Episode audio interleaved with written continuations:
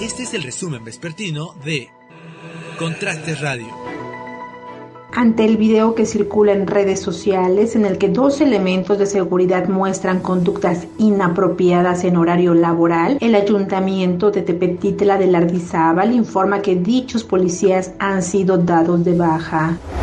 Dejaron sin llantas y desvalijado un auto centra en la 7 Poniente y 3 Sur en San Pedro Cholula. El auto afectado tiene placas de circulación TSS 866A. Sigue la crisis de seguridad en el gobierno de Luis Alberto Arriaga. La directora de Prevención al Delito y Atención a Víctimas de la Comuna de San Pedro Cholula, Samantha Isabel Villarreal, dio a conocer que el año pasado 136 hombres acudieron a esta área para pedir asesoría por maltrato físico y psicológico. El estado de Puebla registró 28 decesos y 177 contagios por COVID-19 en las últimas 24 horas, según informó el titular de la Secretaría de Salud en el estado, Antonio Martínez García, quien reiteró el llamado a la población para mantenerse y acatar las medidas sanitarias correspondientes.